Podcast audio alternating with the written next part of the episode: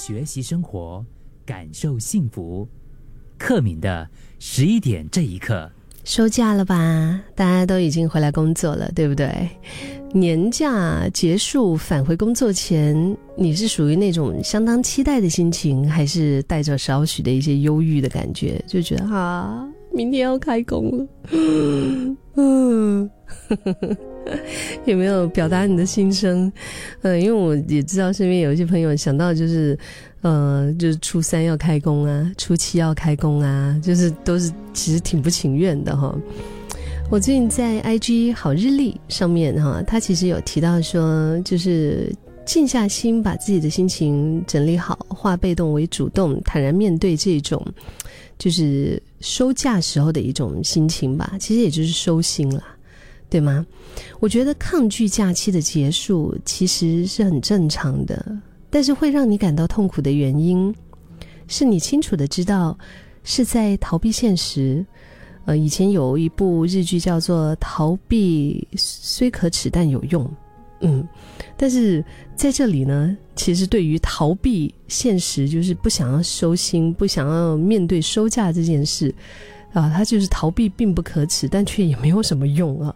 与其逃避呢，我们是不是可以把一切梳理好，然后让自己的身心都可以更加的准备好面对明天？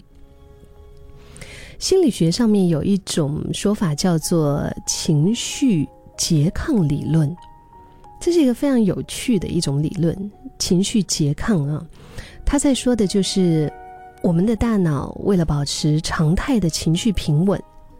会自动的避免太过极端的一些情绪，像是你曾经玩过云霄飞车、高空弹跳，或者是去戏院看过恐怖片、惊悚片的那些经验哈。有一些人为什么要花钱买这些不安情绪、不安的难受的情绪呢？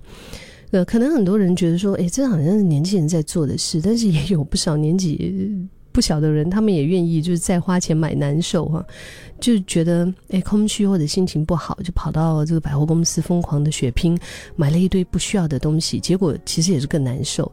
这个就是拮抗理论，就是当我们在经历一种情绪的时候，其实同时另一种相反的情绪在暗地里也在发生。就是你在追求刺激的快感，而相反的极度空虚的落寞也会伴随着你。就是这种一增一减的一个情绪，它其实是为了让人保持在一个不过度偏激的一种 一种平衡里面。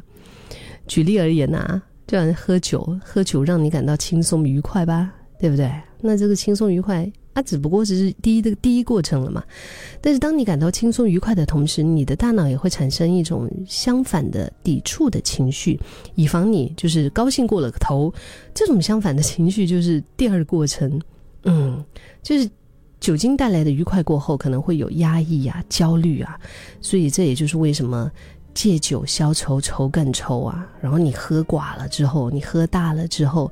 你回过头来，就是觉得身体不舒服，然后醒过来之后，那个那个情绪也是更加的糟糕，对吗？所以这个情绪拮抗理论哈，就是所以它会在你感受到某一种的情绪之后，暗地里触发另一个反向的情绪，就是这样的感觉。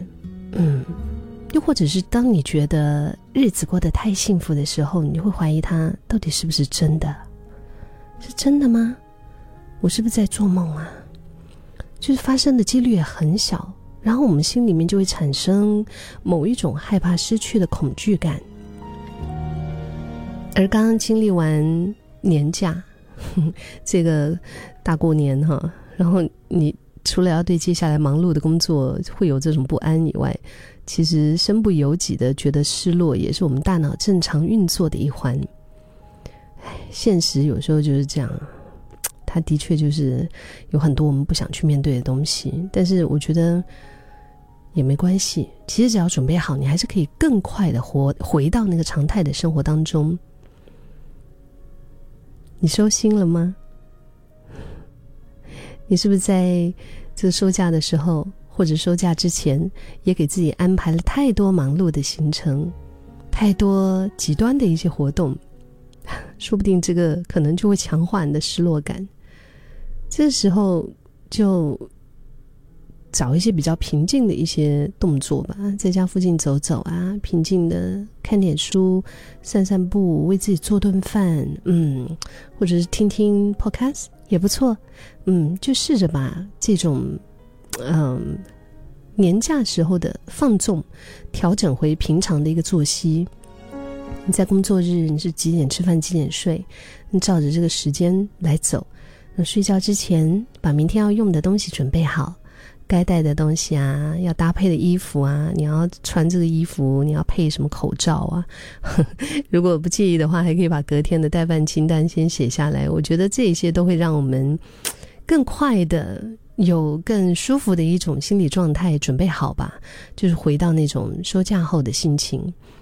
其实放假本来就是让人彻底放松和享受用的，如果是越放反而越累的话，那不是本末倒置了吗？